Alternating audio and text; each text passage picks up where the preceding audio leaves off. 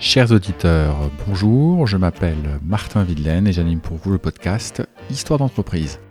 Histoire d'entreprise raconte comment on grandit les entreprises au point de forger l'identité de nos régions et de notre pays. Avec Histoire d'entreprise, je vais au contact de fondateurs et de dirigeants de moyennes et grandes entreprises, parfois discrètes, souvent actives depuis longtemps, qui nous racontent l'histoire, l'héritage de leurs prédécesseurs ou qu'ils souhaiteraient laisser. Nous nous interrogeons sur les raisons du succès passé de ces entreprises, nous évoquons les étapes parfois manquées et leurs échecs, et nous discutons des leçons qu'ils en ont tirées. Et nous nous posons une question. Pourquoi et comment continuer de grandir au service d'un monde de plus en plus rapide et complexe? Comprendre ce qui a fait grandir les sociétés dans le temps long pour mieux les faire grandir demain, c'est tout l'enjeu d'histoire d'entreprise. Aujourd'hui, c'est Melvina Sarfati El Grabli, directrice générale de Deliveroo France, qui me reçoit. Melvina est à l'image de la société qu'elle dirige, tout en dynamisme, vous verrez ça dans un instant. Ça va vite avec Melvina, toujours, y compris dans son phrasé. Melvina a débuté sa carrière dans le marketing chez Procter Gamble, puis a concilié grands groupes quand elle fut directrice associée chez McKinsey. En rejoignant Deliveroo, elle a fait le choix du cœur mais également de la raison. Elle voulait baigner dans le bain de la tech et dirige une société en hypercroissance. Je crois qu'on peut dire qu'elle est servie. Alors pourquoi avoir souhaité, me direz-vous, rencontrer euh, Deliveroo alors que ce podcast a pour vocation de raconter des histoires de sociétés installées depuis longtemps? Parce que raconter Deliveroo, c'est raconter l'histoire de changements profonds en cours. Tout d'abord l'histoire de notre relation à la cuisine en France, dont je rappelle ici qu'elle est inscrite au patrimoine mondial de l'humanité. Ensuite parce que euh, c'est raconter l'histoire de ces organisations qui, alors qu'elles ne comptent que quelques salariés, dans le cas de Deliveroo c'est quelques centaines, créent des emplois indirects partout en France, et là par milliers. Et celles et ceux qui m'écoutent savent à quel point ce sujet me tient à cœur. Je pense en particulier aux 20 000 restaurants qui ont vu leur chiffre d'affaires augmenter par l'intermédiaire de Deliveroo. Il y a les marques connues, KFC, McDo, on en cite d'autres avec Melvina dans, les minutes qui suivent. Celles plus confidentielles comme Hélène Darroze et son fameux hamburger. Et puis il y a surtout toutes ces brasseries, pizzerias, restaurants chinois, japonais et j'en passe, et qui peuvent dire euh, merci à Deliveroo. Enfin, plonger dans l'histoire de Deliveroo, c'est plonger dans le monde des indépendants et les défis qu'ils posent et les opportunités qu'ils représentent. Raconter l'histoire de Deliveroo, c'est donc moins se demander ce qui a changé dans notre économie depuis 10, 20, 30 ans. En fait, c'est davantage regarder le futur. On y comprend entre autres pourquoi il est difficile de prendre un ascenseur à New York à l'heure des repas. Bonsoir Melvina. Bonsoir Martin. Ça me fait très très plaisir de, te, recevoir et que tu me reçoives aussi euh, dans, dans les locaux de Deliveroo. Euh, ça, fait, ça fait quelques temps que je voulais qu'on se rencontre, comme tu le sais. Et puis, euh, j'avais eu la chance de, te rencontrer une première fois au moment où tu revenais à New York. Donc, euh, ce que je te propose, c'est d'abord que tu te présentes un petit peu à nous, que tu présentes aux auditeurs la personne qu'est Melvina et, et, ce qui fait qu'aujourd'hui, tu es dans les locaux de Deliveroo. Avec plaisir. Merci Martin euh, de, de m'interviewer aujourd'hui. Je ne sais pas quel est le bon mot. Ouais, interviewer c'est déjà pas mal. Allez. Euh, donc moi je suis Melvina, je suis chez Deliveroo, donc je suis la patronne de la France de Deliveroo depuis bientôt deux ans.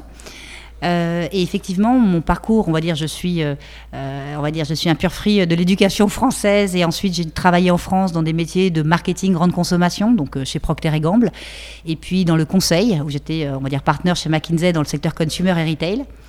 Parti aux US, revenu des US. J'ai commencé à faire un peu de consulting, on va dire, pour me remettre dans le, dans le milieu professionnel networking euh, parisien, jusqu'à croiser la route de Deliveroo, pour lequel j'ai fait euh, quelques mois de mission euh, de conseil sur des sujets de stratégie. D'ailleurs, je te félicite pas parce que tu n'es pas dû nous voir pour ça. Parce que quand on s'est rencontré la première fois, tu, tu, te positionnais freelance et donc on s'était rencontré pour que tu rejoignes notre communauté.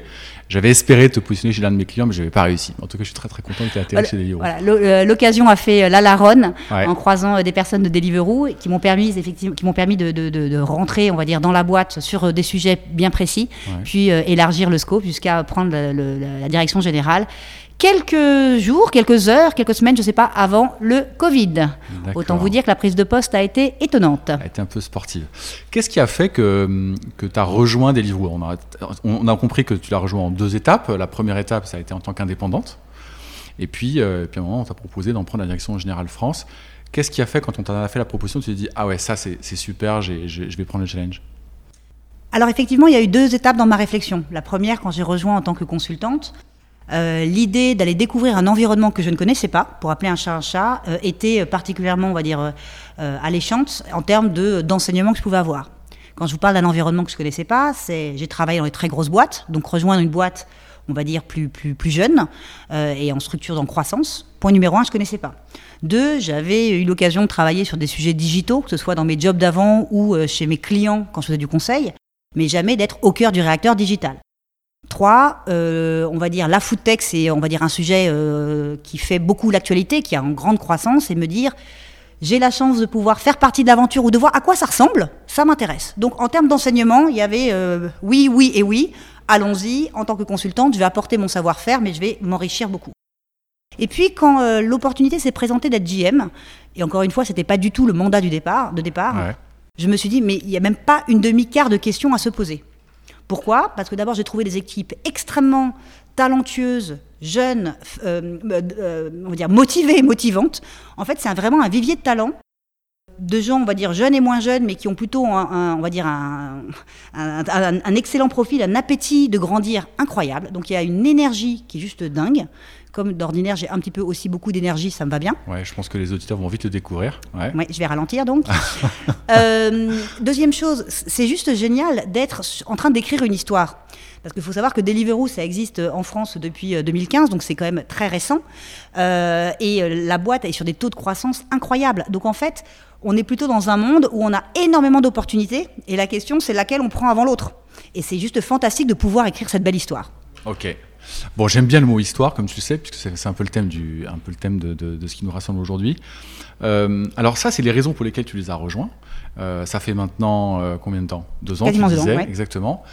et aujourd'hui, qu'est-ce qui t'attache le plus à Deliveroo? Qu'est-ce qui fait que quand tu te lèves le matin et que tu rejoins les bureaux, tu dis ah ouais, franchement, quel kiff alors, quel kiff, je peux, je, peux euh, répéter ce que je disais. Déjà, il y a les, les gens, j'allais dire les hommes. Alors, il y a les hommes et il y a les femmes, hein, mais bon, donc on va dire les gens ou les, ou les personnes. Non, mais les hommes et les femmes, c'est bien. Ouais, ça va. Bref, vraiment une ambiance de travail qui est à la fois très, j'allais dire polarde, je sais pas, mais très sérieuse, très, très professionnelle, et à la fois une ambiance d'équipe qui est juste géniale. Et franchement, c'est un bol d'air parce qu'avec la quantité de boulot que l'on fait, le faire dans des conditions où on est content de bosser avec son collègue, ça change tout. Ouais, donc ça, c'est l'ambiance au travail qui fait qu'aujourd'hui, tu, tu ce qui est vraiment le, premier de tes moteurs. Oui, alors j'ai toujours été très portée par la relation humaine et pour moi, s'il y a relation humaine qui se passe bien, tout le reste, à la limite, va se passer bien. Deuxième chose, c'est effectivement. Euh, alors j'ai rejoint la boîte à un moment de mutation incroyable. Euh, mutation puisque je l'ai rejoint la veille littéralement du Covid, du confinement. Euh, mutation puisque c'est à ce moment-là, tout petit peu avant le Covid, qu'on a typiquement lancé un nouveau business qui est les courses, enfin la livraison des courses express. Euh, et, des nouveaux business, il y en a eu des tas. Et donc l'idée de se dire qu'en fait, il n'y a absolument aucun quotidien et chaque jour, chaque semaine, on est en train d'innover et d'aller faire un truc que quelques semaines avant, on ne pensait pas qu'il était possible. Et ça, c'est génial. Bon, top. Ça, c'est une bonne introduction pour, euh, pour que tu nous présentes Deliveroo. Est-ce que tu peux nous présenter Deliveroo autrement que par le marketing qu'on voit sur le site internet euh, et les pubs que, que tu fais à la télé? Alors, Deliveroo est une société que de nombreux euh, Français connaissent, euh, qui donc aujourd'hui livre les plats préférés, on va dire, de vos restaurants j'allais dire autour de vous, euh, et qui livre effectivement les courses. Et quand j'emploie courses, il y a à la fois les produits des, on va dire des supermarchés, Carrefour, Casino, Franprix, Monop, aussi des, produits d'artisans, on va dire, de boulangerie, de bouchers, de cavistes. Euh, et puis depuis très peu, et ça c'est une, nouveauté dont on est extrêmement fiers, nous euh, distribuons aujourd'hui les produits Picard, Qui, Sont, qui, sont, livrés en 10 minutes. On a fait beaucoup beaucoup de, tests pour valider la chaîne du froid et c'est juste euh, révolutionnaire pour le consommateur. Donc voilà ce, qu'est Deliveroo aujourd'hui. Alors on est présent, on va dire, sur toute la France, dans, on va dire, une soixante-dizaine de grandes villes. Alors après, des villes, villes, il y en a beaucoup plus que 70, mais on va dire des grosses zones urbaines. Euh, euh, et, donc, c'est, euh, ça, s'est construit, on va dire, historiquement en commençant par les grandes villes, qui sont aujourd'hui beaucoup plus matures en termes de business que, on va dire, des villes plus moins denses ou moins. Qu'est-ce que tu entends par mature pour nos éditeurs? En fait, c'est un marché, pour faire simple, qui a 5 ans n'existait pas, ou plutôt il existait de manière très, très, très artisanale, où en gros, en gros, on appelait sa pizzeria d'en bas en disant je viens dans 10 minutes chercher une pizza. Ou alors parfois la pizzeria d'en bas, elle avait un livreur, mais il fallait l'appeler euh, individuellement. Et on est passé de cette configuration qui était assez euh, bric et broc, j'ai envie de vous dire, qui marchait, hein, mais qui était bric et broc, à finalement ancrer la livraison de repas et de courses à domicile comme une habitude. Alors je vous dis ancrer, attention, on est au début de l'histoire. Aujourd'hui en Europe, on estime qu'il y a un repas sur 21, en assumant qu'on mange matin, midi et soir 7 jours il y a un repas sur 21 qui est pris en delivery. Donc c'est le début du commencement. Ce qui est déjà énorme. Ce qui est énorme, oui et non. Et d'ailleurs, on n'a ni vocation d'être euh, à 21 sur 21, ni vocation à remplacer euh, typiquement le fait d'aller au restaurant. Ce qu'on voit chez nos consommateurs, c'est que c'est vraiment des utilisations différentes. Je vais au restaurant quand j'ai envie d'être avec un grand groupe, avec euh, voilà, marquer un événement, et je suis à la, et je me commande à la maison. Et tu dis un euro, un, repas pardon sur 21 en Europe, et en France, c'est combien à peu près? Je saurais pas vous dire, mais on va dire, je pense qu'on est dans la bonne moyenne. C'est à peu près la moyenne. Bah, et ça, tu, toi, tu vois les changements des des consommateurs en si peu de temps, en deux ans? Et oui, alors en fait, ce qui est très intéressant, donc j'ai eu la chance, ou pas, mais euh, d'être de, chez Deliveroo pendant cette période de confinement euh, qui a été compliquée. Et j'emploie le mot compliqué, c'est important parce qu'en fait, avant tout, c'est comme une crise sanitaire. Avant tout, nos partenaires sont les restaurateurs et on a vu des restaurateurs être très très mal économiquement et du coup personnellement. Donc le Covid, on peut l'appeler comme on veut, c'est avant tout une crise. Cette crise a accéléré des mutations. Et parmi les mutations qui ont été accélérées, on connaît tous euh, le succès de Zoom, par exemple, d'accord Mais il y a effectivement la livraison à domicile. Et on a vu qu'effectivement, il y a vraiment un avant-Covid et, un après-Covid. Pour donner deux, trois, euh, deux, trois chiffres. Quelques chiffres, sans, sans, faire une avalanche de chiffres, mais quelques chiffres qui vont nous permettre Alors, on est très radin en chiffres, donc il n'y aura pas d'avalanche. Euh, mais en gros, sur l'ensemble de nos marchés, typiquement, nous, Deliveroo, on a fait x2 entre janvier-juin 2021, janvier-juin 2020. Donc en gros, entre avant Covid et après Covid, x2. X2. Voilà. Alors, on s'attend à ce que post-Covid, et j'espère qu'on peut parler de post-Covid. Ouais, J'ai bien dit j'espère. Ouais, ça se discute. Ok. On va pas rentrer là-dedans. On va pas revenir là-dessus. Non, mais j'espère que après cette crise, enfin, j'espère qu'on est dans le après cette crise sanitaire. Et il est vrai qu'on s'attend, et d'ailleurs on l'a vu, euh, qu'il y ait des consommateurs qui retournent au restaurant et qui vont troquer certaines occasions de repas avec en allant au restaurant. Et ce qu'on peut voir, c'est que euh, le marché continue à croître énormément. Hmm. Autrement dit, les, habitudes acquises pendant le confinement. Donc, habitudes acquises, c'est soit un consommateur qui n'utilisait pas ses services et d'un coup s'est mis à l'utiliser, point numéro un. Soit quelqu'un qui l'utilisait que quand il était seul chez lui devant la télé, et eh bien qui du coup maintenant va faire des dîners chez lui, des Deliveroo, exemple. Euh, et on, a vu que ces habitudes acquises se, va dire, continue. Mm. Et non seulement en termes de consommateurs, mais en termes aussi de profil de consommateurs et aussi en termes de géographie. Il y avait des villes qui étaient complètement, euh, non pas réfractaires, mais qui n'étaient pas encore prêtes à passer en, delivery. Et euh, depuis, euh, on va dire, la crise sanitaire, de nombreux restaurateurs ont dit Pouvez-vous me prendre sur la plateforme Et il y a des villes entières qui ont été ouvertes, parce qu'avant, il n'y avait aucun restaurateur qui voulait. Donc, un exemple de ville alors, on a lancé de, très nombreuses villes sur les, derniers mois. Deux exemples euh, là, qui me viennent à l'esprit Fontainebleau, Rambouillet, mais aussi des Vence, Pont-à-Mousson, Tulle. Magnifique, magnifique. Alors moi, je suis pas client de Deliveroo. c'est un fait. Je suis désolé, je suis confus. Je suis pas, je suis pas client du tout. Euh, mes enfants, eux, euh, me tannent le, vendredi soir en particulier, dans quelques minutes pour nous, pour dire Martin, enfin papa, s'il te plaît, on va, on va commander. J'ai écouté, ça me fatigue, on, va cuisiner chez nous. Qu'est-ce que, qu'est-ce que tu dois dire aux Français pour les convaincre, comme moi, euh, de, d'appeler Deliveroo oh, Je suis pas sûr qu'il y ait besoin de convaincre les Français. Mais qu'est-ce qui euh, fait que les gens passent à l'acte? Alors, aujourd'hui, on a pas mal d'études qui analysent les motivations de passage à l'acte. Passage à l'acte, dur à dire. Il y a des gens qui, comme moi, ne savent absolument pas cuisiner et pour lequel, sans, les, sans Picard et sans les restaurants, ils sont juste ils, sont, en famine. Donc moi, pour sauver la vie de mes enfants, il y a Picard et il y a Deliveroo. Voilà. Et avant, c'était moi qui descendais et allais chercher euh, ma commande, mais qui n'était pas prête et que je travaillais, que c'était pas. Voilà. Bref. Donc il y a des gens comme moi, mais ça, c'est certainement, j'espère en tout cas, une marge de la population. Et aujourd'hui, il y a des personnes qui vont dire, bah tiens, j'ai envie de commander parce que j'ai rien dans mon frigo. J'ai envie de commander parce que j'ai envie de me faire un petit plaisir. Voilà, c'est un petit, un petit gadget que je me fais. Et dans une période Covid où euh, beaucoup de situations ont été difficiles, il y a eu de plus en plus de consommateurs qui ont dit j'ai besoin de me faire du bien. Et apporter cette expérience culinaire à la maison, bah, ça fait du bien. Il euh, y a ceux qui disent bah, tiens, j'ai un événement particulier à célébrer et je rêve de manger euh, ce risotto au mori que je ne sais pas cuisiner. Et on voit qu'il y a énormément d'occasions. Donc tu as des consommateurs qui trouvent le plat dans le restaurant et, ce faisant, se dit tiens, mais du coup, je vais me faire, je vais me faire livrer par Deliveroo. Par exemple, il y a le consommateur qui euh, adore telle recette de son restaurant, mais il peut pas aller au restaurant tous les jours et euh, le commander euh, immédiatement, c'est facile. Et puis, il y a aussi, encore une fois, beaucoup d'habitudes qui changent. On parlait tout à l'heure de, de, de, nouveaux profils de consommation. il fut un temps où les, les, les, employés allaient descendre entre midi et deux, se chercher une salade et faire la queue 10 minutes, d'accord?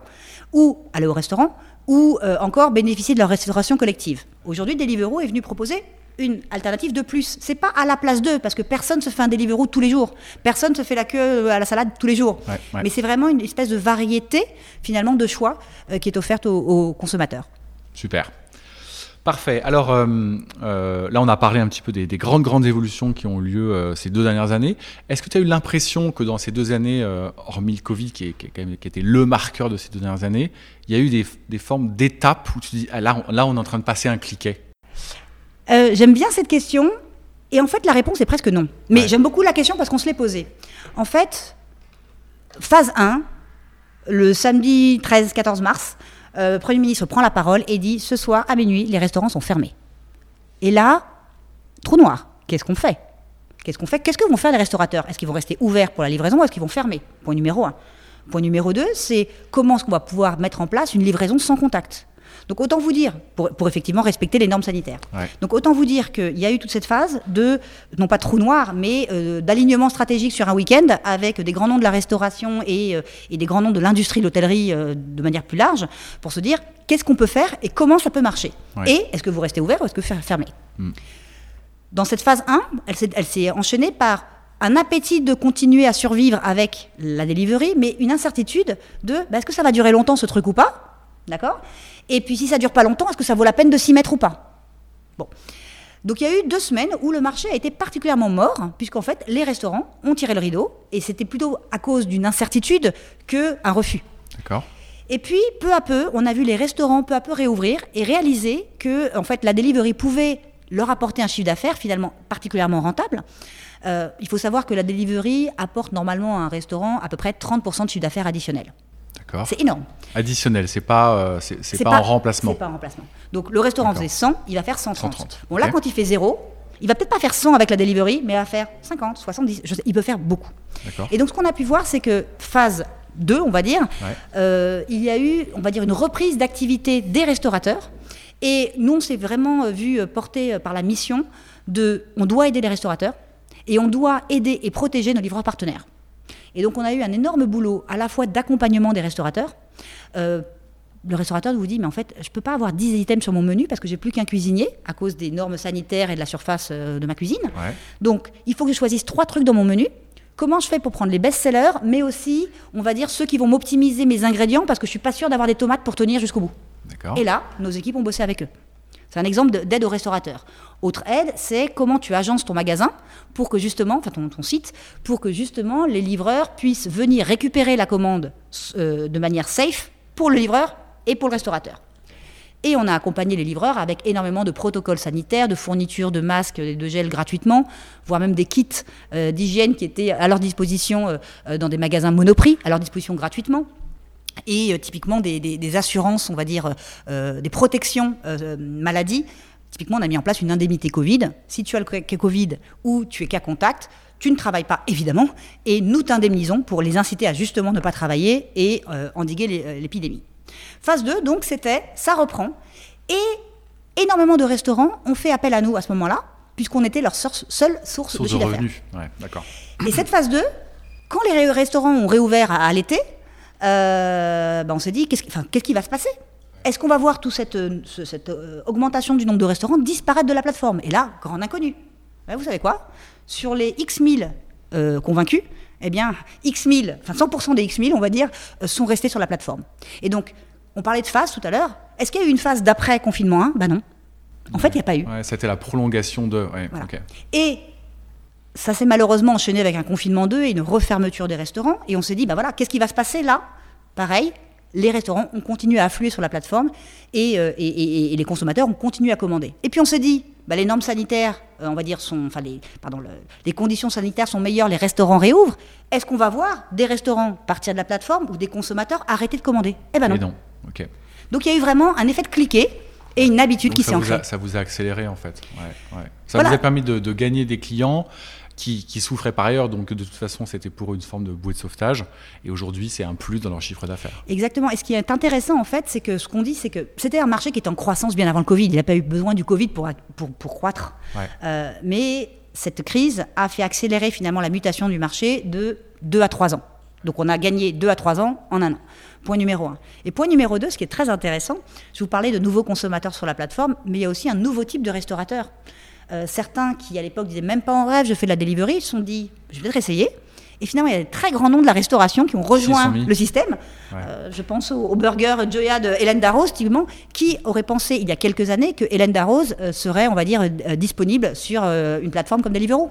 Euh, alors du coup, euh, je reviens un peu aux, euh, toujours cette notion d'étape, hein, parce que vous avez, annoncé notamment votre partenariat avec, avec Picard très récemment. Tu disais que tu étais super fier d'avoir lancé ce, projet.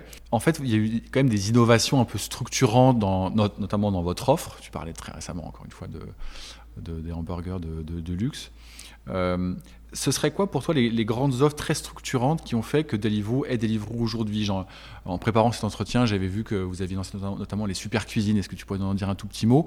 Et euh, parler de cet écosystème des, restaurants. Il y en a, je crois qu'il y en a 20 000, c'est ça? Exactement. Euh, puis ça grandit tous les jours. Euh, est-ce que tu peux nous parler donc de, cette offre, de ces nouveaux modèles, de ces nouveaux services que vous développez pour les consommateurs? Oui. Alors Deliveroo s'est construit initialement sur une offre et un constat simple qui est je suis, euh, on va dire, à la maison, j'ai envie de manger un bon petit plat.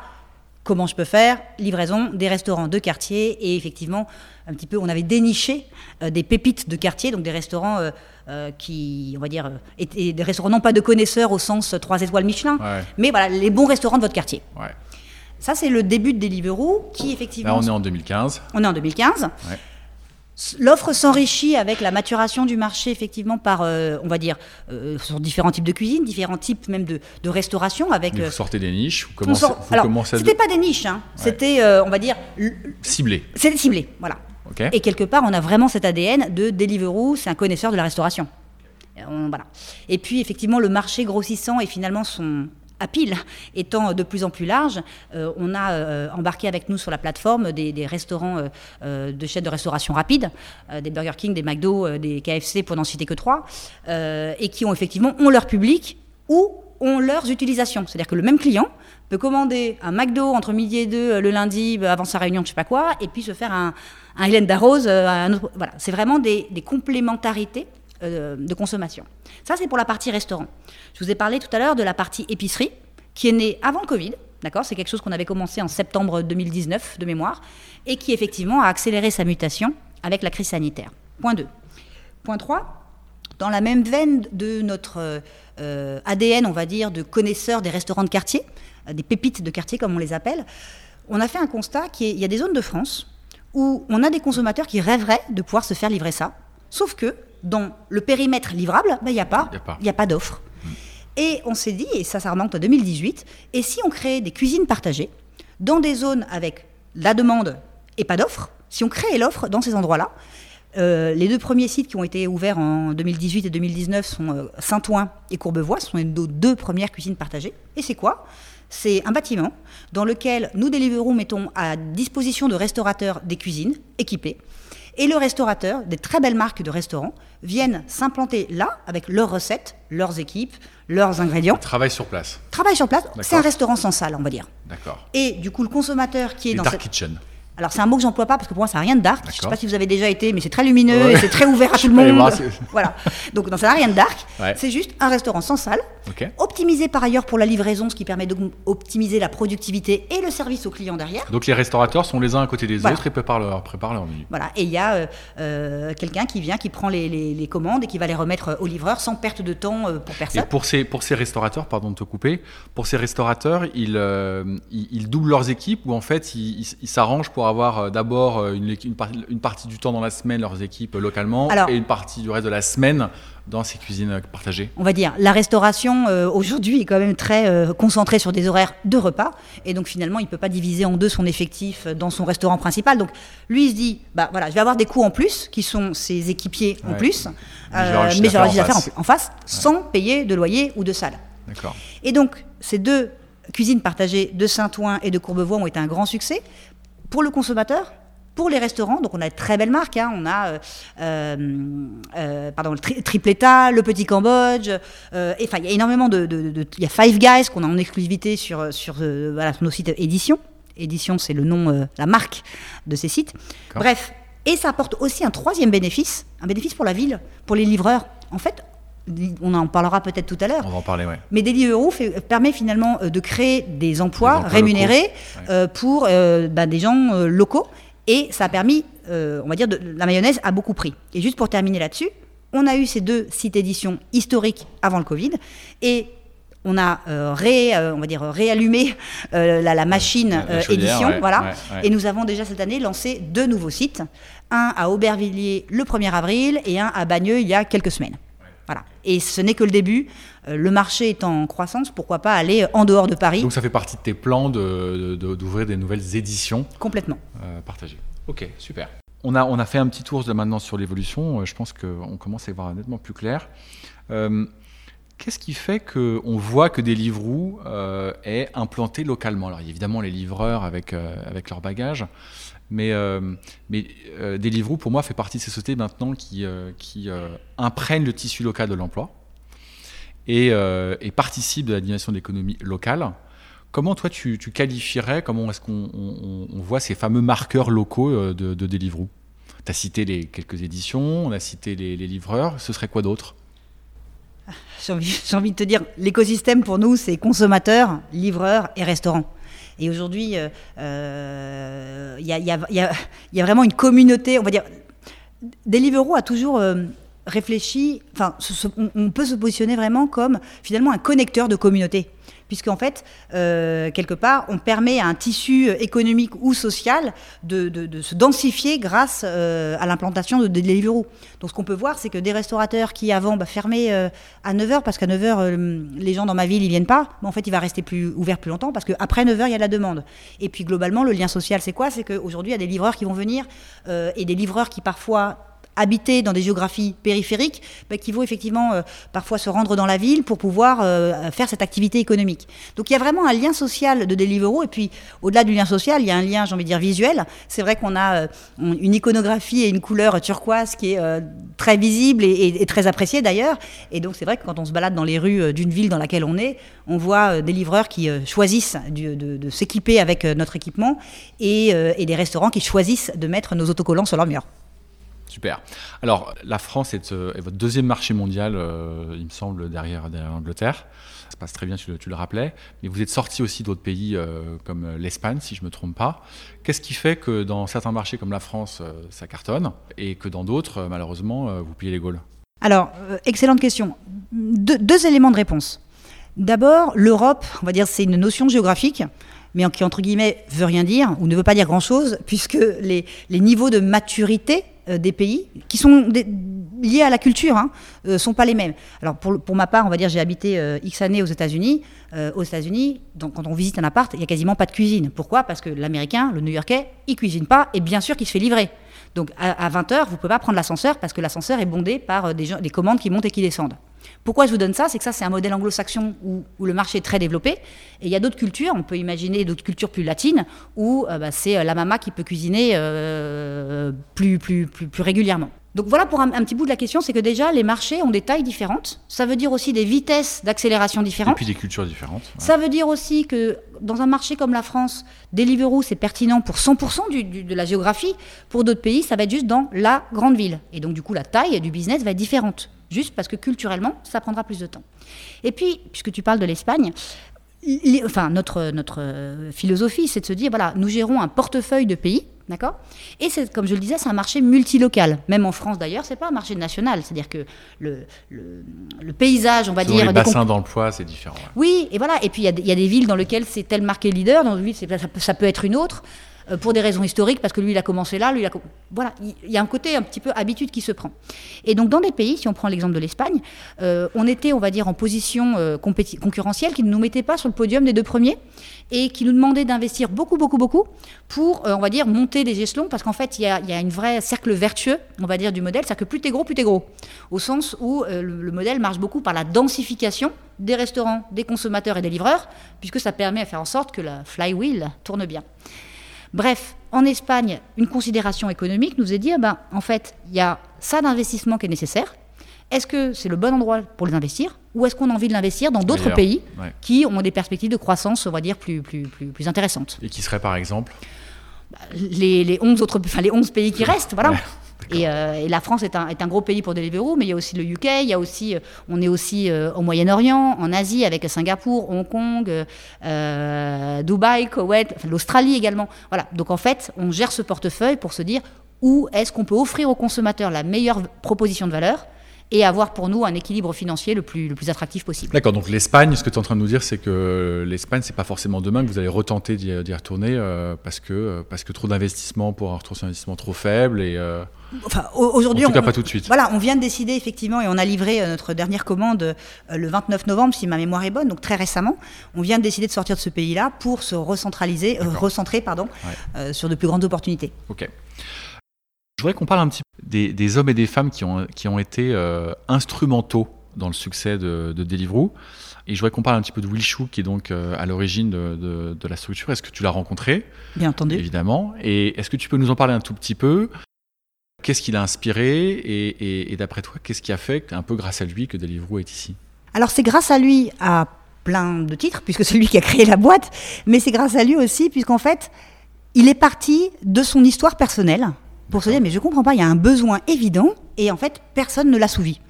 Et en gros, euh, alors je, je, vais peut-être faire des, des, approximations dans l'histoire détaillée que je vais raconter, mais euh, Will Chou travaillait euh, en, dans la banque banque d'affaires, c'est-à-dire qu'il faisait des heures très tardives, et puis à 8h, 9h, ben, on a faim, enfin, on sait qu'on a la nuit à bosser. Question c'est qu'est-ce qu'on mange? Et ben en fait c'est toujours le même livré. restaurant d'en bas. Ouais. Alors une fois, deux fois c'est sympa, mais quand toutes les, les nuits sont longues, c'est pas sympa. Il s'est dit mais moi j'aime la bonne bouffe. Et donc, comment je peux faire? Et c'est comme ça que cette idée de mettre à disposition. Voilà. Et donc, ce qui est très drôle, et c'est là où ça en dit long sur le personnage, c'est que. Euh, euh, je pense que ça parlera aux certains indépendants qui travaillent aussi chez leurs clients le soir. oui, je les connais aussi. Euh, ouais. Non, et là où ça dit en, en dit long sur le personnage, c'est qu'il a eu cette vision une vision très claire et très, très ambitieuse, parce que quand même, c'était à la base, euh, c'est juste, j'en ai marre de manger la pizza d'en bas. Voilà, c'était ça le constat et une vision très ambitieuse. Et surtout, il a essayé de se dire, OK, concrètement, comment ça peut marcher Et là où c'est génial, c'est que c'est lui, en personne, qui faisait les premières livraisons dans Londres euh, pour se dire comment ça marche. C'est quoi l'expérience du livreur, du consommateur, du restaurateur ouais, Donc il l'a vécu dans sa chair. Mais c'est ça qui est génial. Et ce que j'adore, c'est qu'il a un côté extrêmement on va dire, pragmatique, à la fois visionnaire et à la fois pragmatique. Et typiquement, l'anecdote, quand on me dit Ah, oh, Melvina, mais c'est ma première commande, elle est arrivée, euh, euh, enfin, ma commande est arrivée, le, le, produit a été renversé. Je dis Enfin, merci pour ton feedback, puisque c'est grâce à ces feedbacks consommateurs qu'on écoute énormément, qu'on apprend. Et pour la petite histoire, et je la trouve quand même pas mal celle-là, la première commande que euh, Will Chou a livrée, c'est une pizza, et il l'a livrée à l'envers. et voilà Mais c'est-à-dire que c'est un métier compliqué, euh, et avec énormément d'optimisation d'un bout à l'autre de la chaîne de valeur.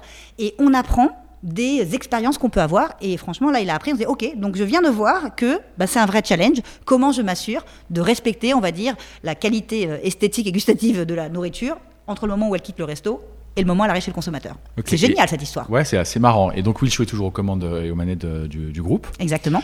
Euh, Est-ce qu'il y a autour de, autour de lui, autour de toi, des hommes et des femmes qui comptent un peu plus que d'autres, même si je sais bien que dans d'une entreprise, c'est toujours la réussite d'une équipe, qui pour toi sont, sont instrumentaux, qui sont peut-être un petit peu dans l'ombre de Will Chou parce qu'il prend un peu la lumière, c'est normal, c'est le fondateur, mais, euh, mais qui te semble intéressant de partager avec les auditeurs j'ai du mal à répondre à cette question parce que sinon ça va être l'école des fans. En fait, ouais. euh, dans, dans, le, dans le cercle de Will Chou, et c'était mon point de, de, de départ, c'est je trouve que chez Deliveroo, il y a énormément de grands talents très complémentaires, des personnalités très complémentaires.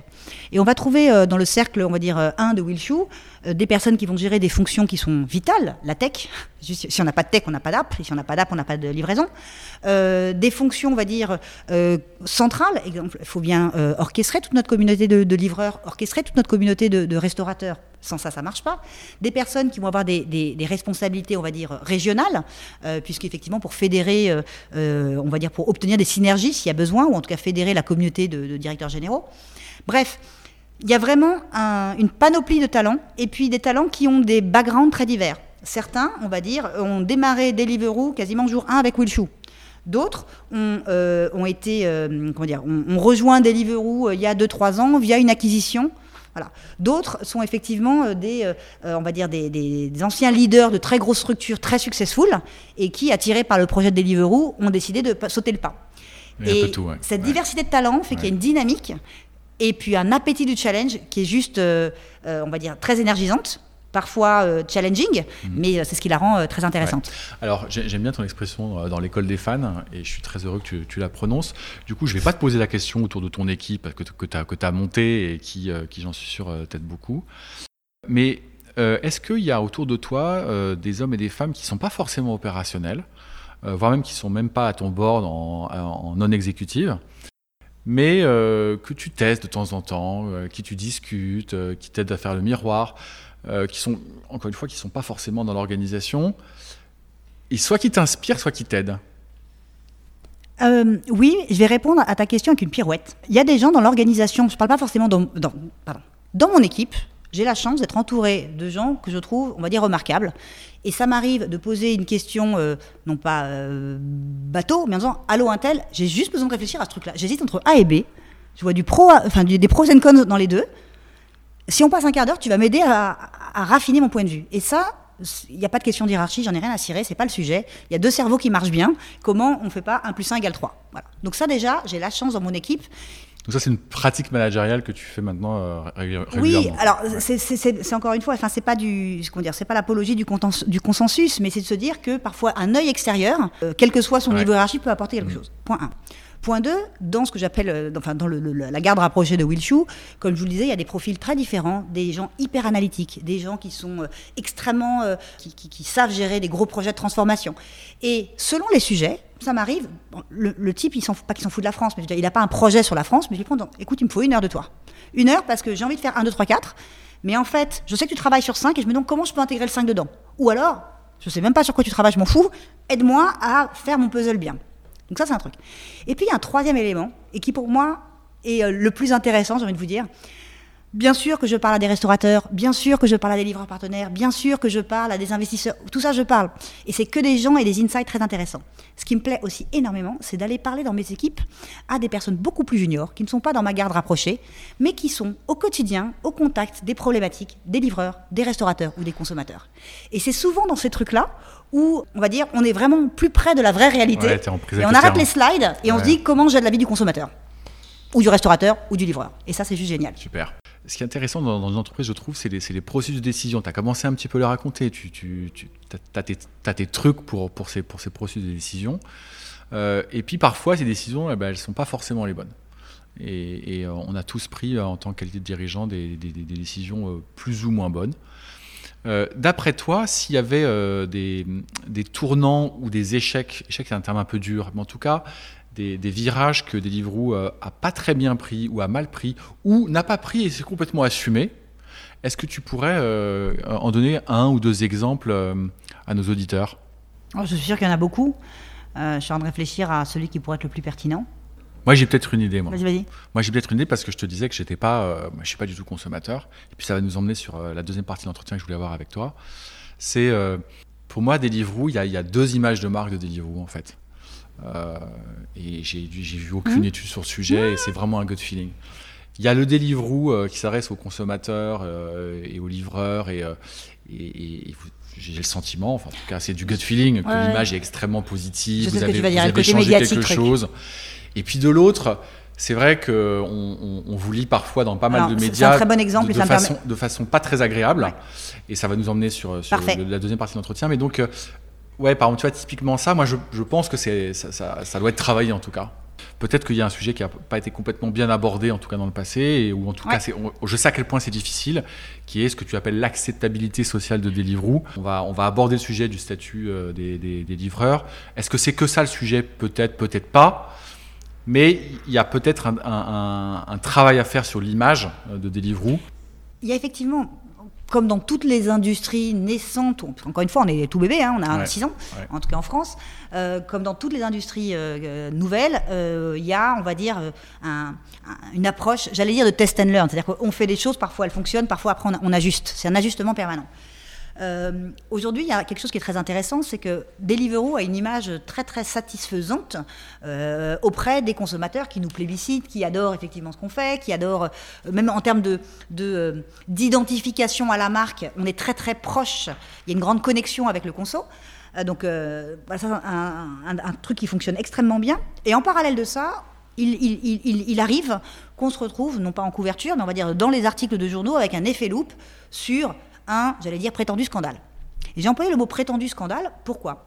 Puisqu'effectivement, euh, il y a, euh, enfin voilà, les, comment dire, il, arrive que la presse mette le doigt sur des conflits avec des, des livreurs. Aujourd'hui, la vérité, c'est qu'on n'a pas de conflit avec nos livreurs et qu'aujourd'hui, on travaille avec une flotte de 14 000 livreurs qui sont à 87%, je crois, extrêmement satisfaits de travailler avec nous dans les conditions dans lesquelles ils travaillent. Bon. Et on en parlera peut-être tout à l'heure, mais euh, euh, nombreux sont ceux qui y voient euh, un intérêt évidemment financier, puisque contrairement aux idées reçues, ils gagnent bien leur vie, leurs, heures travaillées. ils y voient aussi un tremplin pour l'avenir, comme un premier job avant d'en faire un deuxième. J'y reviendrai tout à l'heure. Mais néanmoins, tout ce qui est nouveau, c'est jamais, jamais, jamais, on va dire, ça ne passe jamais, ça n'est jamais indifférent. Voilà. Et aujourd'hui, parmi les, sujets, on va dire, sur lesquels euh, Deliveroo est, parfois cité, c'est bah, effectivement le statut des livreurs.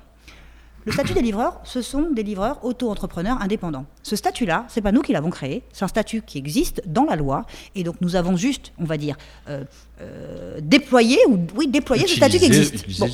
Maintenant, c'est un statut, on va dire, relativement nouveau. Et ce qui est intéressant, c'est que dans la loi, le, profil du salarié, enfin les conditions pour être salarié, sont écrites noir sur blanc.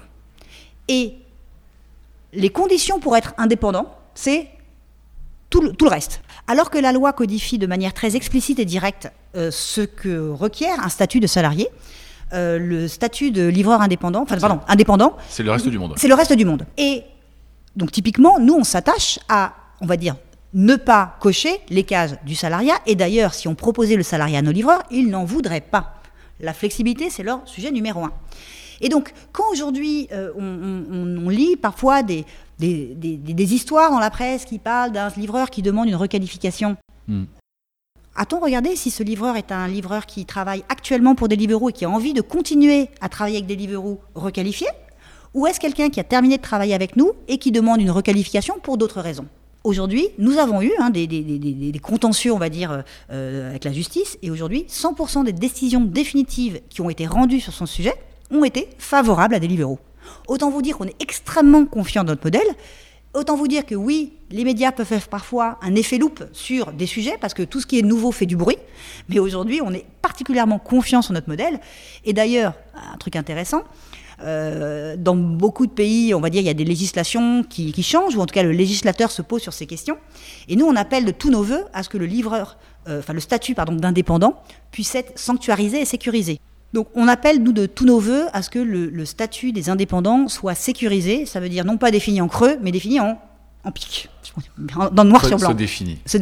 Pour, première raison, c'est que d'abord, on sait faire. Euh, un, arrêt de la, Cour de justice euh, européenne, l'arrêt Yodel en avril 2020, a écrit tout simplement et défini comme indépendant celui qui, celui qui peut sous-traiter, on peut, qui peut accepter ou refuser une mission. Notre livreur Deliveroo peut. peut qui euh, est libre de choisir quand il travaille, s'il travaille ou pas. Il peut. Bref, il y avait, je crois, sept critères qui étaient définis. Ce texte-là, on l'écrit noir sur blanc, on le met dans le code du travail, on est, on est heureux. Pourquoi est-ce qu'on est heureux? Parce qu'en fait, on a, il y a une espèce d'ambivalence, et c'est assez, assez, intéressant intellectuellement, qui est Deliveroo s'est toujours positionné comme une société qui a envie d'être très proche de sa, sa flotte de livreurs partenaires, parce que sans eux, on n'existe pas. C'est simple. Donc s'assurer qu'ils soient satisfaits et que justement ils aient envie de se connecter, c'est critique. Parmi les initiatives que l'on a, il y en a de nombreuses, mais vis-à-vis de ces livreurs partenaires, on a toujours voulu leur apporter une protection sociale, non seulement en ligne avec le minimum légal, parce que oui, il y a un minimum légal de protection euh, sociale pour les indépendants, contrairement à ce qu'on peut lire parfois dans certains médias. Donc non seulement on leur donne ça, mais on va au-delà du minimum légal. C'est-à-dire Je vous parlais tout à l'heure de l'indemnité Covid. Vous croyez que qui que ce soit m'a demandé de faire une indemnité Covid pour les livreurs partenaires Juste pour nos auditeurs, euh, tu, as, tu, as, proposé, tu as délivré une indemnité Covid à, tous tes livreurs. Exactement. Le livreur qui, au moment de la pandémie, euh, était soit cas contact, soit Covid avéré, on va dire, et qui, du coup, ne pouvait pas travailler, on l'encourageait à ne surtout pas travailler en lui donnant une indemnité journalière. Alors pour nos auditeurs, en fait, le cœur du débat, c'est que euh, il y a une partie de la population, je ne sais pas qui exactement, en tout cas certains médias qui disent et certains syndicats qui disent ces livreurs devraient être salariés. Et puis de l'autre, en particulier vous, vous dites non, non, il n'y a pas de raison qu'ils soient salariés. D'ailleurs, ils ne le souhaitent pas, tu viens de le rappeler. Et le cœur du débat, il est là. Il n'est pas vraiment là. Ah, il n'est pas vraiment là, ok, précise. c'est un modèle, encore une fois, nouveau, qui n'est pas défini en dur dans le Code du travail, il est défini par différentiel. D'accord? Euh, on sait qu'on peut le définir et encore une fois, il suffirait que le texte de la Cour de justice euh, européenne d'avril 2020 soit écrit noir sur blanc en France. On serait le plus heureux du monde. Et pourquoi c'est important? C'est qu'aujourd'hui, quand on, nous cherchons, nous apportons des protections sociales à nos livreurs en totale cohérence avec le minimum légal et même on va bien au-delà du minimum légal. Pourquoi est-ce qu'on ne va pas très très très au-delà? Parce que chaque fois qu'on fait un pas en avant là-dessus, on dit ah, ben vous voyez, c'est du salariat. Ben non, en fait on peut être indépendant et avoir des protections sociales. Et donc nous, notre débat depuis toujours, c'est d'aller plus loin dans les protections sociales que l'on offre. Mais notre frilosité parfois, c'est qu'on se fait taper après sur les doigts en disant c'est un signe de salariat, ça? Bah non.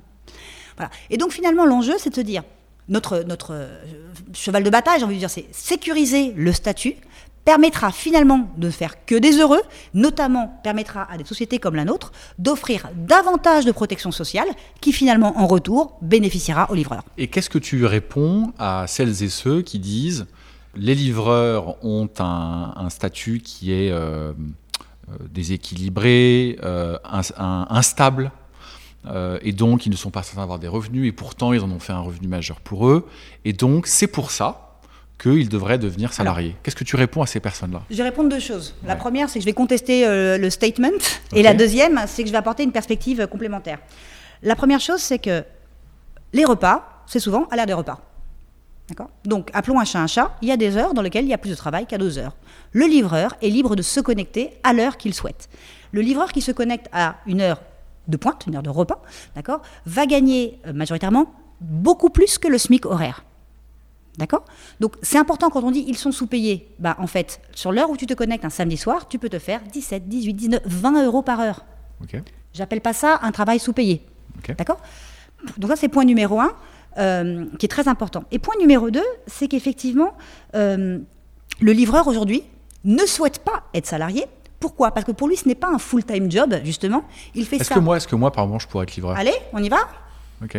Donc j'ai, ce que j'ai, je, je, me suis, je, quand je regardais le, site, je me suis dit ah, on peut se connecter, on peut, on peut devenir livreur. J'ai vu qu'il y avait des conditions, il faut. Euh, Alors mon fils rêve de devenir livreur, et la seule condition qu'il ne, qu'il ne remplit pas, on va dire, c'est d'avoir la majorité. Voilà. J'ai vu qu'il fallait avoir 18 ans, ouais. Effectivement. Alors je reviendrai tout à l'heure sur le processus pour devenir livreur. Encore quelques mois, il est voilà. Dans quelques mois. Mais, bon, pour revenir à ce qu'on disait, donc le livreur ne veut pas être salarié. Pourquoi? Parce que d'abord, il veut garder cette flexibilité. Point numéro un. Point numéro deux, c'est dans la très grande majorité un job de complément par rapport à autre chose. un autre job. Des études, une préoccupation familiale, etc. Et puis, dernier élément. Un autre point que j'avais envie de partager, puisqu'on parlait d'enjeux économiques tout à l'heure. Je vous disais que les livreurs euh, gagnaient, donc quand ils se connectent aux bonnes heures, euh, beaucoup plus, plus, ou beaucoup plus que le SMIC horaire. Tout dépend évidemment de où est-ce qu'ils se connectent, etc., etc., et puis de la demande ce soir-là.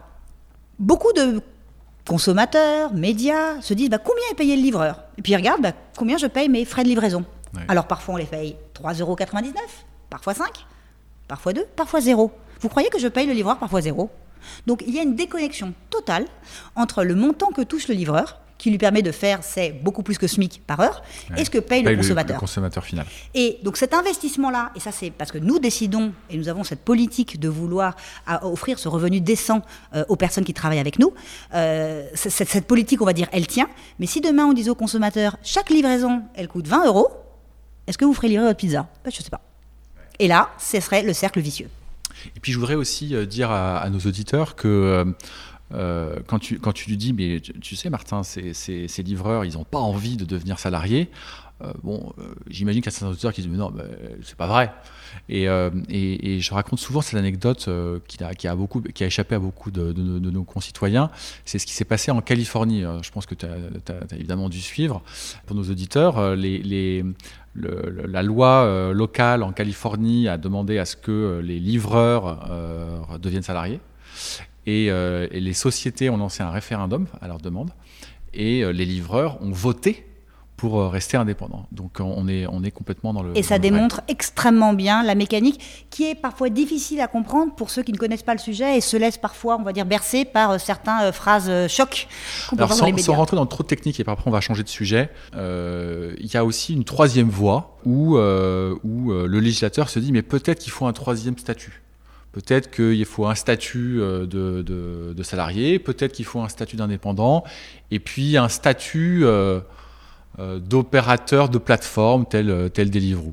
Qu'est-ce que ça t'inspire Moi, c'est. Enfin, j'ai envie de dire, je suis ouverte à toutes les idées, mais la première question, c'est de quoi on parle? Enfin, c'est sympa de mettre les gens dans une case, mais si on ne sait pas ce qu'il y a dans la case, elle sert à rien, la case. Moi, je vous dis, il y a une case qui marche très bien, euh, qui mériterait juste d'être écrite noir sur blanc en disant quels sont les 12 et les don'ts, d'accord? Pour, faire, euh, pour parler euh, très bien français. Et une fois qu'on aura mis ce qui est dans cette case, on pourra, on va dire, composer autour et encore une fois, nous donner la liberté d'apporter toutes les protections sociales pour lesquelles on se bat et qu'on nous empêche de faire. Donc ce que tu dis aussi, c'est que le législateur en France a du boulot à faire pour mieux définir ce statut d'indépendant? Oui, alors je ne me mettrai pas à la place du législateur qui connaît son métier mieux que moi. Non, mais tu peux lui faire des recommandations. Mais oui, tout à fait. Voilà, moi ce que je vous dis, l'arrêt Yodel, on fait un copier-coller, il arrive dans le, dans, le Code du travail, euh, on n'en entendra plus de scandales euh, prétendus euh, particulièrement choquants, parce qu'il n'existe pas ces scandales. Super. Alors, dernier sujet, et on, va tout, doucement arriver vers la fin de cet entretien. Euh, mais ça fait le lien avec, euh, avec le statut des, euh, des, indépendants. On lance ce podcast, entre autres, pour parler de l'emploi en France. On rappelle à nos auditeurs qu'il y a quand même encore 8% de chômage en, France, alors que ce, taux est à 3 ou 4 aux États-Unis, à peu près autant en Angleterre et à peu près autant en Allemagne. C'est-à-dire que le taux de chômage en, France, il est plus du double de ce qu'on voit dans des pays développés. On s'est habitué. Moi, personnellement, je pense que c'est une erreur fondamentale. D'après toi, et compte tenu de, de tes responsabilités, Qu'est-ce qu'on euh, qu'on doit faire en France pour que l'emploi soit de nouveau euh, bien plus dynamique qu'il euh, ne l'est actuellement? Alors, je ne vais pas avoir la prétention d'avoir la théorie macroéconomique qui révolutionne la planète. Hein. Je vais parler de ce que je connais. et donc, je vais parler effectivement de, comment Deliveroo a typiquement aidé à créer de l'emploi. D'abord, on a apporté un service additionnel, un service additionnel à des restaurateurs qui, grâce à nous, finalement, ont euh, développé euh, leur chiffre d'affaires. Voilà, et c'est tout bête, mais on avait typiquement, alors au moment du, de la vague 1 pardon, euh, du Covid, au moment du confinement, on avait une étude externe qui a été faite par Capital Economics et qui disait que les plateformes de livraison avaient sauvé 38 000 emplois en France sur les 2-3 premiers mois du confinement. Waouh C'est pas rien. c'est pas rien. Donc déjà, un, c'est on va dire, encourager l'innovation et finalement, euh, oui, encourager l'innovation qui va apporter de nouveaux services et qui va finalement mettre du, du fuel dans la machine. Ça, c'est un. J'ai l'impression que Deliveroo joue son rôle là-dedans. Euh, et quand aujourd'hui, non seulement on aide les restaurateurs, mais aussi typiquement des boulangeries et autres, par exemple, eh bien, globalement, ça leur permet également d'avoir du chiffre d'affaires en plus. Point 1. Point 2, c'est, on va dire, donc le point était autour de je supporte l'innovation et je crée des nouveaux services. Mais innovation aussi dans la façon dont on travaille. Pas à nouveau faire le plébiscite, on va dire, euh, des, formes de travail d'indépendants. Mais ce qu'on peut voir, et encore une fois, je parle de mon expérience, c'est compliqué d'avoir une perspective macroéconomique nationale. Aujourd'hui, de, de, nombreuses personnes qui démarrent leur travail euh, en tant que livreur partenaire de Deliveroo sont des personnes qui, à la base, n'auraient jamais, jamais, jamais imaginé faire un métier salarié. Ce sont des personnes dont le profil académique ou leur histoire personnelle euh, les rend éloignés des formes traditionnelles de l'emploi. Ce premier job, c'est, c'est quoi? Au pire, je livre une pizza, ça marche, ça marche pas. Au pire, j'en livre deux. Et puis, voilà, on crée une dynamique. Et ce que je trouve génial, c'est que finalement, en ayant ce statut qui permet dire, d'être moins rigide peut-être que des formes un peu classiques de salariat, on permet finalement d'ouvrir à une plus grande population. Cette population, un, elle goûte à quelque chose et elle grandit, et je vais en parler dans un instant. Mais et, deuxième chose, c'est que cette population finalement, si elle n'avait pas ce travail-là, je ne sais pas ce qu'elle ferait d'autre. Peut-être qu'elle ferait rien, peut-être qu'elle ferait on va dire, par désespoir, des choses. Enfin voilà, c'est compliqué de ne pas trouver de travail. Et donc, on offre à des gens, on va dire, un avenir euh, chouette. Et pourquoi je vous parlais d'avenir chouette Et on, emploie souvent chez nous en interne, euh, et même en externe d'ailleurs, le fait que ces jobs-là sont un tremplin euh, de carrière pour les, pour les livreurs. Deux, trois anecdotes que j'ai envie de partager avec vous, parce que pour moi, c'est la séquence émotion, là. D'abord, chez Deliveroo, on a tous les ans un événement qu'on appelle le Big Pitch. C'est quoi le Big Pitch? C'est finalement un appel à candidature parmi tous les livreurs en disant, vous avez un projet entrepreneurial Vous avez besoin de financement pour cela venez, soumettez votre candidature et votre dossier. On va vous aider à itérer sur le dossier, à raffiner le business plan. Et puis, de sélection en sélection, il y aura une finale qui va être présidée par moi-même, mhm. en compagnie effectivement de, banques d'investissement, et qui va regarder les finalistes et finalement valider, euh, ou on va dire euh, attribuer au gagnant euh, une bourse pour lui permettre de démarrer son projet. Tu joues un rôle d'accélérateur. Voilà. Et moi, j'ai assisté, enfin j'ai eu la chance de, faire le premier big pitch, voilà, en démarrant chez Deliveroo, et c'est la séquence émotion, parce que dans ces moments-là, je venais de démarquer, je vois en disant, ok, donc dans les médias on lit ça. Et dans la salle de réunion, avec ce monsieur livreur, hmm. j'entends une histoire, mais qui est juste géniale. le type me dit J'aimais le vélo, j'ai pas de diplôme, Donc j'ai commencé par faire livreur parce que ça me permet de faire du vélo. Et là, j'ai rencontré des livreurs fanat de vélo. Et on s'est dit tous ensemble qu'il manque un magasin officiel pour livrer les super accessoires pour le vélo.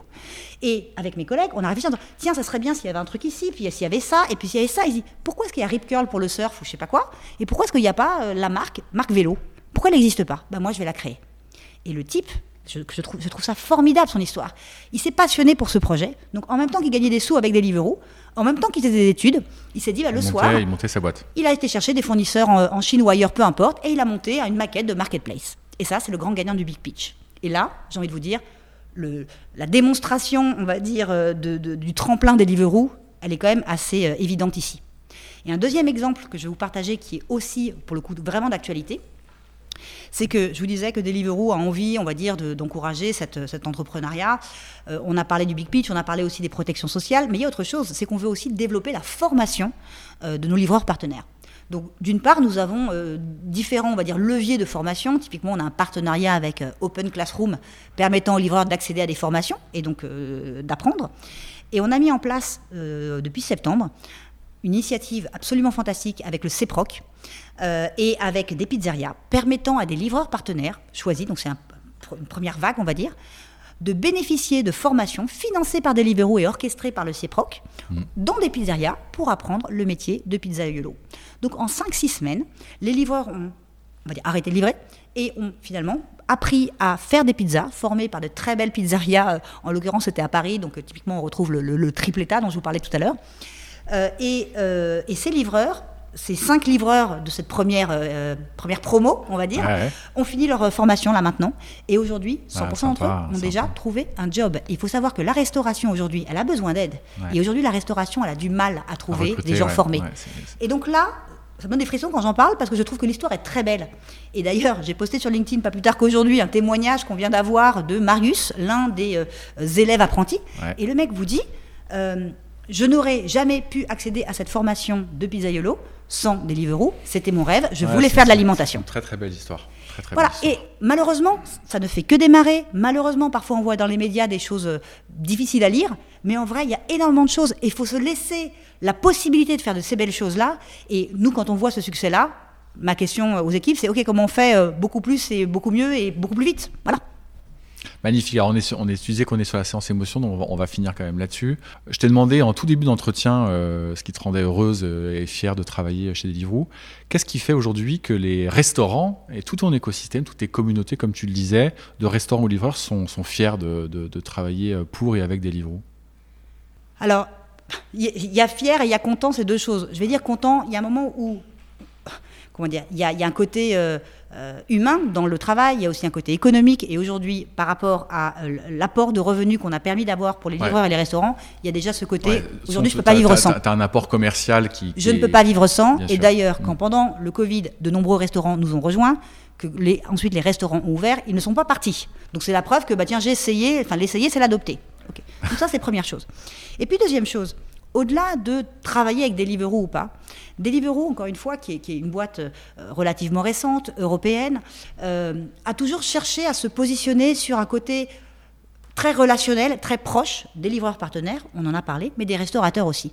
Et on a cherché à faire énormément de choses pour, euh, on va dire, les aider des trucs, j'allais dire tout bête, c'est pas tout bête, mais parmi les trucs que l'on a fait, c'est de se dire, on a créé par exemple un dispositif sur notre application permettant effectivement euh, aux, consommateurs de donner un pourboire ou d'arrondir sa commande au profit uniquement des restaurateurs. Voilà, et là, typiquement, c'est une générosité en plus du consommateur qui sait que les restaurateurs ont beaucoup souffert, il a envie de les aider, ben voilà une façon de les aider. Et un autre exemple, lors des matchs de foot qu'on a eu euh, avant, avant l'été, on aurait pu faire une promo avec 10 euros de coupons euh, de Deliveroo, enfin de, de code Deliveroo. Et on a trouvé une promo que je trouve extrêmement intelligente, c'est cher monsieur, cher consommateur, donne un pourboire à ton livreur. Si tu donnes un pourboire à ton livreur, je double le pourboire et en plus je te donne le même montant en, crédit, consommateur. Donc finalement, on permettait de faire du flux d'argent où le consommateur, pour lui, ça lui revenait à zéro. Et nous, finalement, on permettait d'avoir deux fois plus de pourboire pour le livreur. Et je trouve ça absolument exceptionnel. Et donc, quand on interroge les livreurs, ils vont vous dire, vous ferez mieux que moi, il y en a 14 000, donc euh, il y a du boulot, mais euh, on a beaucoup d'enquêtes et de, et de voilà et d'analyses qui nous font dire que les mecs sont extrêmement ravis de bosser avec des Deliveroo et que pour beaucoup d'entre eux, D'ailleurs, ils ne travaillent qu'un an hein, en moyenne sur les plateformes. Et que c'est une aventure d'un an qui, en fait, ouvre sur des horizons. Ouvre à autre chose dans la vie. Exactement. Le mot de la fin, euh, Melvina, euh, quelque, chose que tu voudrais partager avec les auditeurs qui t'ont écouté, qui nous ont écouté, qui ont découvert le Deliveroo, euh, qui ne connaissaient peut-être pas, qui en tout cas pas celui dans, leur, téléphone. Qu'est-ce que tu as envie de leur dire à, à tous ces auditeurs qui nous écoutent? Le premier mot qui me vient à l'esprit, c'est merci. C'est tout bête, mais en vrai, tout l'écosystème des personnes qui nous écoutent peuvent être soit des restaurateurs, il y en a peut-être, soit des consommateurs, il y en a certainement, soit des livreurs partenaires. Et on a la chance d'être avec ce très très bel écosystème. Et finalement, et encore une fois, le Covid a été une crise, mais je pense que dans cette crise, il y a eu des mutations d'industrie et de, société, et il y a eu des choses qui nous ont quand même bien dépanné.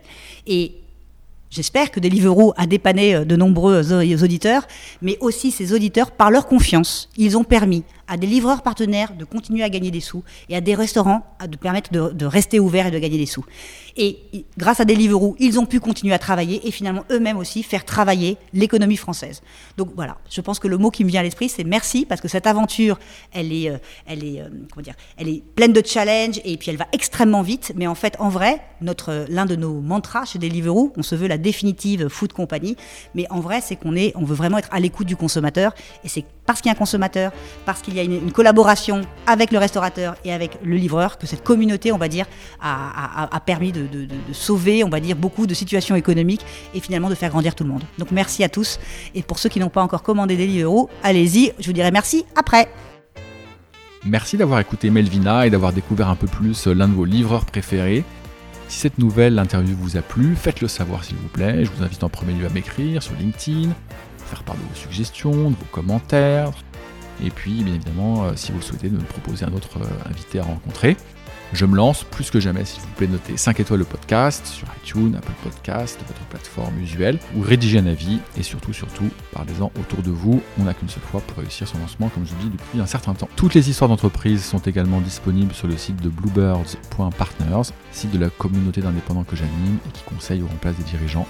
C'est toujours pour moi un immense plaisir de vous faire découvrir des sociétés sous un jour nouveau. J'espère que vous en tirerez le même plaisir. Encore merci pour votre soutien.